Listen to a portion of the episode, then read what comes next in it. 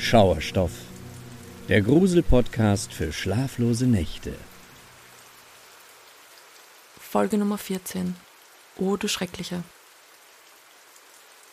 Als ich vergangenes Jahr das Weihnachtsfest bei meinen Eltern verbringen sollte, wünschte ich mir im Nachhinein, ich hätte keinen Fuß in dieses Haus gesetzt. Besonders ärgerte es mich, da ich zuvor bereits lange überlegt hatte, ob ich tatsächlich meine Eltern besuchen sollte oder nicht. Die Heiligabende, die Jahre zuvor, waren bereits wie verhext. Aber dieses Mal wurde es nur noch schlimmer. Schon in den Jahren zuvor passierten häufiger Missgeschicke. Das war anfangs kein Problem. Nur mit der Zeit schien es so, dass egal wie sehr wir uns bemüht hatten, nichts funktionierte. Das Essen brannte an, die Dekoration ging kaputt, die Geschenke gingen verloren und die Stimmung war Jahr für Jahr schlecht. An diesem besagten Heiligabend hatten meine Eltern jedoch versucht, alles so vorzubereiten, dass eigentlich nichts hätte schiefgehen können. Und ich muss auch heute noch sagen, dass sie wirklich an alles gedacht hatten. Die ersten Stunden unseres Festes verliefen ohne besondere Vorkommnisse. Doch als wir schließlich gemeinsam am Esstisch saßen und meine Mutter die duftende Gans servierte, hörten wir plötzlich ein Klingeln. Allerdings nicht wie gewohnt an unserer Haustüre, sondern aus dem oberen Stockwerk. Wir konnten uns nicht genau erklären, warum es von oben kam. Immerhin hatten wir dort nichts, was Klingelgeräusche erzeugen könnte. Aber es klingelte weiter bis meine Eltern nach oben liefen, um nachzusehen, was dort los war.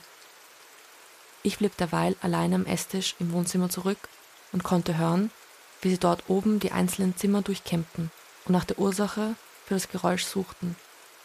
Plötzlich blieb mein Blick jedoch an unserem festlich geschmückten Weihnachtsbaum hängen. Ich sah, wie eine der Kugeln sich aus einem Tannenzweig löste und zu Boden fiel. Doch dabei blieb es nicht.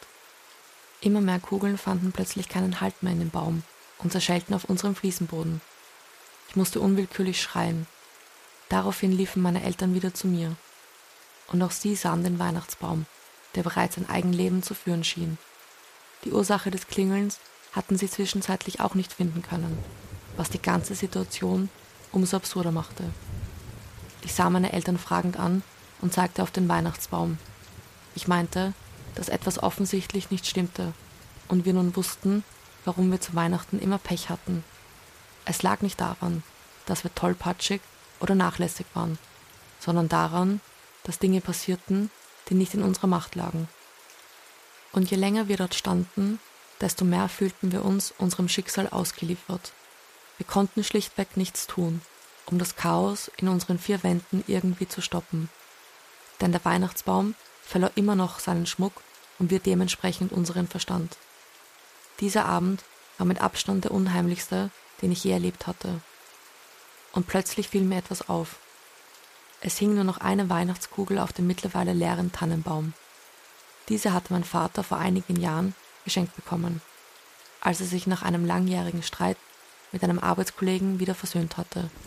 Die beiden hatten mehrere Jahre nicht mehr miteinander gesprochen, als sich der Arbeitskollege wie aus heiterem Himmel bei ihm entschuldigte. Mein Vater konnte es kaum glauben aber er freute sich und nahm die Entschuldigung gerne an.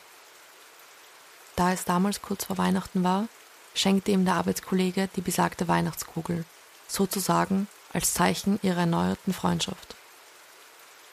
Doch nun dämmerte mir, dass es dasselbe Jahr war, in dem bei unseren Heiligabend diese seltsamen Dinge begannen. Ich habe nie an das Paranormale geglaubt, weder an Geister oder Dämonen, noch an Hexen oder ähnliches. Die einzige Erklärung, die mir hier nun jedoch in den Sinn kam, war, dass der Arbeitskollege meines Vaters versucht hatte, ihn und uns als Familie zu verfluchen. Die Weihnachtskugel hing derweil immer noch auf dem Weihnachtsbaum und sah sogar recht friedlich aus. Als ich jedoch meinen Eltern von meiner Theorie berichtete, starrten sie mich an und nickten stumm. So, als wären meine Worte jene Offenbarung, nach der sie all die Jahre gesucht hatten. Aber nicht nur meine Eltern reagierten auf das von mir Ausgesprochene, denn in exakt demselben Moment zersprang die Weihnachtskugel einfach und ihre tausenden kleinen Teile fielen zu Boden. Bis heute wissen wir nicht, ob wir durch das Aussprechen den Fluch der Weihnachtskugel endgültig gebrochen haben. Aber spätestens am diesjährigen Heiligabend werden wir es erfahren.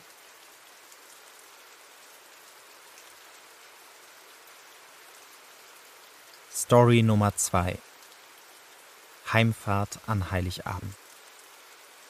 Seit einigen Wochen arbeite ich jetzt schon bei meiner neuen Firma. Aber bevor ich das Jobangebot angenommen habe, habe ich lange gezögert. Nicht wegen der Arbeit selbst oder weil ich zu wenig Geld bekomme, sondern weil ich jeden Morgen etwa 40 Kilometer mit dem Auto zur Arbeit fahren muss und weil der Weg über die Landstraße dorthin bei mir Erinnerungen weckt. Erinnerungen an Heiligabend vor drei Jahren. Ich war damals zusammen mit meiner Freundin auf dem Rückweg von meiner Familie. Wir feiern Heiligabend immer im großen Kreis und alle kommen zu meiner Tante, die ein gigantisches Haus auf dem Land hat. Meine Freundin war zum ersten Mal dabei. Sie kam von Beginn an gut mit allen klar. Wir verbrachten den Nachmittag mit Gesellschaftsspielen, Irgendwann wurde Glühwein getrunken, dann Sekt. Dann gab es Geschenke und anschließend wurde natürlich noch mehr getrunken. Als wir gingen, war meine Freundin ganz schön beschwipst, also fuhr ich uns zurück. Es war ungefähr elf Uhr abends. Der Rückweg führte uns über eine Landstraße, an der kaum jemand wohnte. Sie schlängelte sich an ein paar Bauernhöfen vorbei, anschließend durch einige dichte Waldstücke. Die Kulisse wirkte ziemlich düster. Aber ich war in der Gegend aufgewachsen und obwohl ich mit 18 weggezogen war, kannte ich die Straße immer noch in- und auswendig. Angst machte sie mir an diesem Abend keine. Bei uns im Auto war die Stimmung super. Wir unterhielten uns und hörten Weihnachtsmusik. Ich zog meine Freundin ein bisschen auf, weil sie durch den Alkohol leicht lallte. An einer Stelle führte die Straße über einen Hügel dann ging es relativ steil bergab. Beide Seiten des Wegs waren dicht bewaldet. Laternen gab es dort keine. Ich fuhr den Berg runter, dann über eine Brücke und wieder ein Stück bergauf, rein in den letzten Waldabschnitt. Auf einmal, gerade als das Gelände wieder flacher wurde, rannte etwas vor uns über die Straße. So plötzlich, dass ich es fast erwischt hätte. Mein rechter Fuß sprang wie von alleine auf die Bremse und unser Wagen kam ruckartig zum Stehen. Hast du das gesehen? fragte ich meine Freundin atemlos. Hatte sie. Aber auch sie hatte nicht erkennen können, was es war. Rehe sind in der Gegend nicht selten. Aber es hatte nicht nach einem Reh ausgesehen. Und warum auch immer, mich packte die Neugier. Ich drehte den Wagen so, dass er auf die Stelle im Wald zeigte, wo das, was ich fast überfahren hätte, verschwunden war. Dann schaltete ich das Fernlicht ein und lief auf die hohen Bäume zu. Trotz des Fernlichts sah ich so gut wie nichts. Und als ich näher kam, wurde es nur noch dunkler. Die Bäume schluckten das Licht einfach. Meine Neugier schlug langsam in Unbehagen um. Es fühlte sich nun an wie ein Fehler, überhaupt ausgestiegen zu sein. Dann hörte ich die Hupe des Autos. Es war kein genervtes Hupen, bei dem jemand dreimal hintereinander kurz auf den Lenker drückt, damit der andere einsteigt und man weiterfahren kann. Es war ein lautes, langgezogenes Hupen. Wie ein Signal. Ich drehte mich um und lief zurück zum Auto. Die Fahrertür stand noch offen und ich schwang mich zurück in den Wagen. Meine Freundin hatte die Fensterscheibe auf ihrer Seite heruntergekurbelt. Was ist los? fragte ich sie nervös. Sie sagte nichts, sondern zeigte aus dem Fenster auf einen Punkt im Wald neben dem Scheinwerferlicht. Ich sah hinüber und ich sah, was vor unser Auto gerannt war. Circa 50 Meter entfernt stand ein Mann, völlig nackt, die Haut mit Schmutz und Schlamm bedeckt. In der linken Hand hielt er ein riesiges Beil. Er sah zu uns zurück. Ich war sprachlos. Zwei, drei, vier Sekunden vergingen. Dann grinste er und winkte. Ich schlug die Fahrertür zu, startete den Motor und drückte das Gaspedal durch. Aus dem Augenwinkel sah ich, wie meine Freundin zitterte und sich eine Hand vor den Mund hielt, als müsse sie sich übergeben. Wir sprachen erst wieder, als wir aus dem Waldstück heraus waren und sich meine Freundin halbwegs beruhigt hatte. Dann erzählte sie, was passiert war. Während ich auf die Stelle zugegangen war, an der der Mann verschwunden war, war er wohl im Halbkreis durch den Wald gelaufen, um an anderer Stelle wieder herauszutreten. Dort konnte ich ihn nicht sehen, meine Freundin aus dem Auto aber schon. Sie hatte beobachtet, wie er auf mich zulief und dabei das Beil hob, als ob er mich erschlagen wollte. Als sie panisch die Hupe betätigt und ich mich umgedreht hatte, hatte er innegehalten. Natürlich riefen wir sofort die Polizei, als wir zu Hause waren. Sie durchsuchte das Waldstück, fand aber niemanden. Als wir zwei Wochen später noch einmal nachfragten, erzählte uns der Beamte seine Theorie. Der Mann im Wald sei vermutlich auf der Suche nach einsamen Reisenden, die er in einen Hinterhalt locken konnte. Warum auch immer. Wir waren uns jedenfalls einig, dass mir meine Freundin wohl das Leben gerettet hatte. Ihr versteht jetzt vielleicht, warum ich eine ganze Zeit lang nachdenken musste, bevor ich meinen neuen Job angenommen habe. Jeden Tag fahre ich über genau die Landstraße, an der ich an Weihnachten vor drei Jahren fast gestorben wäre. An der Stelle, an der der Mann mit dem Beil aufgetaucht ist, umklammere ich immer das Lenkrad und sehe nur auf die Straße. Ich beruhige mich meist damit, dass ich nicht mehr aussteigen würde, wenn mir etwas vors Auto läuft. Und damit, dass ich an Heiligabend nicht arbeiten muss.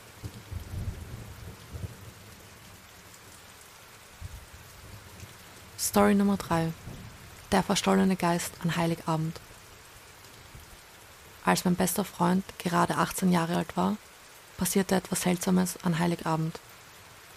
Er mochte Weihnachten zuvor immer, vor allem, weil er diesen Feiertag stets mit seiner Großmutter verbunden hatte. Leider war sie jedoch kurz vor seinem Geburtstag im Sommer verstorben. Somit wusste er nicht, wie sich dieses Weihnachten ohne ihr anfühlen würde. Als er jedoch mit seinen Eltern in diesem Jahr zu Abend aß und es Bestärung gab, war es nicht nur ihre Abwesenheit, die ihn bedrückte. Denn statt des weihnachtlichen Zaubers lag viel eher etwas Düsteres in der Luft. Mein bester Freund spürte ein Gefühl, das er heute, viele Jahre später, als Unbehagen beschreiben würde. Er schob es zunächst noch auf seine unverarbeitete Trauer. Immerhin fehlte das erste Mal seine Großmutter. Das erklärte, wieso er nicht so glücklich war wie in den vergangenen Jahren. Aber nicht nur ihm ging es so. Auch seine restliche Familie schien etwas bedrückter als sonst. Wie üblich gab es auch an diesem Heiligabend gegen 20 Uhr die Bescherung. Mein bester Freund bekam viele Bücher, die er sich für sein zukünftiges Studium wünschte, neue Kopfhörer und eine Zimmerpflanze. Auch seine Eltern, seine Schwester und die restlichen Verwandten beschenkten sich gegenseitig mit vielen Großzügigkeiten. Mein bester Freund mochte es, dass mittlerweile niemand mehr in dem Alter war, in dem man immer noch an den Weihnachtsmann glaubte. Seine kleine Schwester hatte nämlich letztes Jahr immer noch glauben wollen, dass ein fremder alter Mann mit weißem Bart ihr den neuen pinken Pullover geschenkt hatte. Aber er hatte sie schnell darüber aufgeklärt, dass sie nun in die Schule kommt und somit alt genug sei zu wissen, dass die Geschenke von ihren Eltern kamen. Deswegen fragte mein bester Freund seine Eltern nun auch direkt, wem wohl das letzte Geschenk gehören würde. Alle blickten nun in die Richtung des Weihnachtsbaums und sahen ein einzelnes kleines Geschenk darunter liegen. Bei der Frage, für wen es gedacht sei, wusste niemand eine Antwort. Fast so, als hätte niemand von ihnen es unter den Baum gelegt. Und egal, wie lange sie darüber diskutierten, wem es wohl gehören musste, das Gespräch kam nie zu einem Ende. Mein bester Freund hatte keine Lust mehr, weiter darüber zu sprechen, also hob er das Geschenk hoch und suchte nach einem Namensschild. Da mein bester Freund es endgültig leid war, den restlichen Heiligabend weiter zu diskutieren, öffnete er das Geschenk einfach. Und was er darin finden sollte, ließ die gesamte Familie erschaudern. In dem Päckchen befand sich eine Halskette mit einem silbernen Amulett. Der Anhänger hatte bereits Abnutzungsspuren und auf der Rückseite war etwas eingraviert. Mein bester Freund musste fast nicht nachsehen, was auf dem Amulett geschrieben stand, denn er kannte es bereits. Aber als er es umdrehte und trotzdem nachsah, konnte er es nicht glauben. Es waren die Initialien seiner Großmutter. Die Kette hatte auch dieselben Fehler und Abnutzungen wie jene, die sie damals jeden Tag getragen hatte. Der gesamten Familie hatte es nun die Sprache verschlagen. Seine Eltern begannen sich darüber zu wundern, ob es sich um einen schlechten Scherz handeln müsste. Meinem besten Freund lief ein kalter Angstschweiß über sein Gesicht. Er kannte seine Großmutter so gut, dass er wusste, dass es die Originalkette gewesen sein musste. Vor allem, weil er sie das letzte Mal genau mit der Kette sah, als sie beerdigt wurde.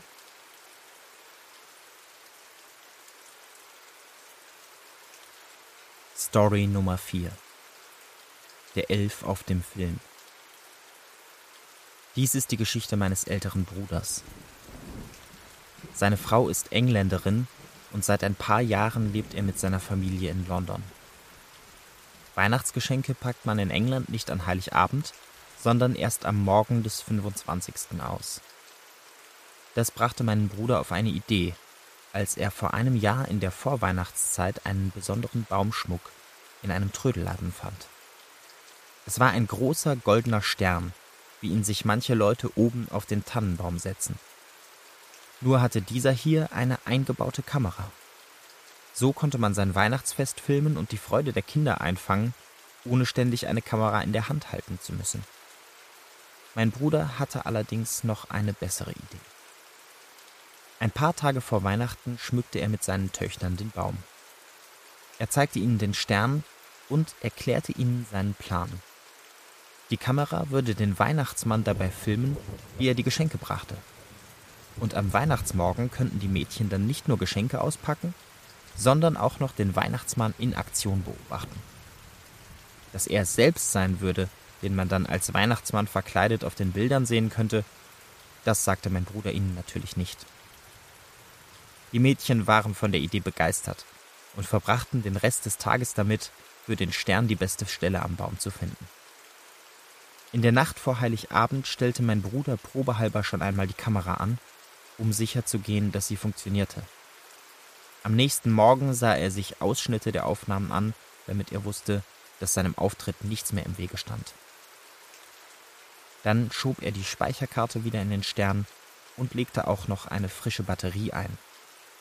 Schließlich wollte er die vorfreudigen Kinder nicht enttäuschen. Der Heiligabend verlief, wie man ihn sich bei einer jungen Familie vorstellt. Es gab ein paar Brettspiele und viel zu viele Süßigkeiten. Als die Mädchen ins Bett gingen, waren sie vom Zucker noch völlig aufgedreht. Man hörte sie in ihrem Kinderzimmer aufgeregt kichern.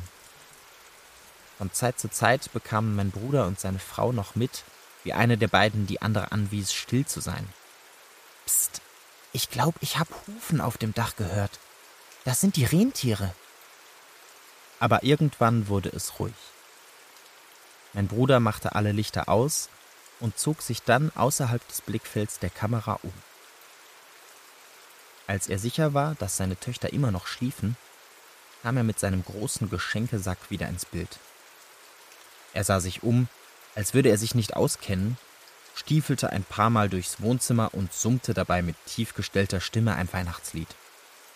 Ein paar Geschenke ließ er beim Kamin liegen, den Rest platzierte er auf verschiedenen Haufen nahe dem Weihnachtsbaum. Zwischendurch murmelte er sich Ho, ho, ho in den Bart das ganze Schauspiel dauerte bestimmt eine halbe Stunde. Anschließend schulterte er den Sack und stapfte wieder aus dem Blickfeld der Kamera. Er öffnete sogar noch kurz die Tür und rief nach seinen Rentieren. Dann schloss er sie ganz leise wieder und zog sich um. Am Weihnachtsmorgen waren die Mädchen natürlich früh auf und machten einen Heidenlärm. Sie wollten unbedingt das Video sehen, bevor sie die Geschenke öffneten. Mein Bruder nahm die SD-Karte aus dem Stern, legte sie in den Laptop und spulte dann vor, bis alles dunkel wurde. Als der Weihnachtsmann auftauchte, riefen die Mädchen wild durcheinander und zeigten aufgeregt auf den Bildschirm, sodass mein Bruder seinen eigenen Auftritt gar nicht mehr sehen konnte. Den störte das aber nicht weiter. Er war froh, dass alles geklappt hatte. Als die beiden sich schließlich den Geschenken zuwandten, ließ er das Video einfach weiterlaufen. Während die Kinder auspackten, bemerkte mein Bruder ein kleines blaues Paket unter dem Baum, das er selbst nicht dorthin gelegt hatte. Sein Name stand darauf. Er sah fragend zu seiner Frau, doch die schien genauso perplex zu sein wie er. Eines der Mädchen bemerkte die Verwirrung und rief Papa, das ist bestimmt von Herrn Elf. Mein Bruder lächelte und wollte den Kommentar als Kinderspinnerei abtun. Seine Frau nicht. Welcher Elf denn, Schatz? fragte sie. Die Kleine zeigte auf den Laptop und sagte, der mit dem Weihnachtsmann kam. Meinem Bruder schnürte es den Hals zu. Er ging zurück zum Laptop und spulte das Video zurück, bis er sah, was seine Tochter gesehen hatte. Da war jemand im Wohnzimmer. Kurz nachdem mein Bruder die Lichter ausgeknipst hatte, ging jemand durchs Bild und stellte sich in die Ecke des Zimmers. Dort war er etwas besser zu sehen. Der Fremde trug tatsächlich ein Elfenkostüm. Reglos blieb er in der Ecke stehen und sah meinem Bruder dabei zu, wie der seine Rolle als Weihnachtsmann spielte. Mein Bruder stoppte das Video und sah panisch in die Ecke des Zimmers, in der der Mensch gestanden hatte. Nichts. Er drückte wieder auf Play. Während mein Bruder in seinem Kostüm sorgfältig die Geschenke an verschiedene Orte legte, bewegte sich dieser große, merkwürdige Mann im Elfenkostüm keinen Zentimeter. Erst als mein Bruder sein Werk vollendet und den Raum verlassen hatte, verließ auch der Elf seinen Platz. Er ging zum Esstisch in der Mitte des Raums und griff nach dem Teller mit Keksen, der darauf stand. Langsam nahm er sich einen großen Lebkuchenmann und biss ihm den Kopf ab. Dann legte der Elf seinen Kopf schief, kaute kurz und warf den Lebkuchenmann zurück auf den Teller. Mein Bruder löste die Augen vom Bildschirm und sah hinüber zum Esstisch. Er konnte den kopflosen Lebkuchenmann sehen und die Abdrücke fremder Zähne. Als er sich wieder dem Bildschirm zuwandte, bewegte sich der Elf langsam in Richtung des Baums. Man konnte seine gleichmäßigen Atemzüge hören. Er musste nun direkt vor dem Stern stehen, dann hielt das Video abrupt an. Der Bildschirm zeigte wieder die Anfangsszene. Die Aufnahme war zu Ende. Hastig und mit zitternden Fingern riss mein Bruder das blaue Paket auf. Darin lag eine kleine Box. Er öffnete sie. Auf dem Boden der Box lag die Batterie, die mein Bruder am Tag zuvor in den Weihnachtsstern gelegt hatte. Er griff nach dem Stern und untersuchte ihn. Die Batterie fehlte. Mein Bruder rief mich am zweiten Weihnachtstag an und erzählte mir die ganze Geschichte. Er hatte anschließend das ganze Haus auf den Kopf gestellt, aber niemand war da. Er konnte auch nicht feststellen, dass irgendetwas fehlte oder verändert war, bis auf den Teller mit den Lebkuchen. Und trotzdem sagte er mir, was ihm Angst machte, war nicht so sehr das, was auf dem Film zu sehen war, sondern vielmehr das, was vielleicht passiert war, nachdem der Elf die Kamera ausgeschaltet hatte.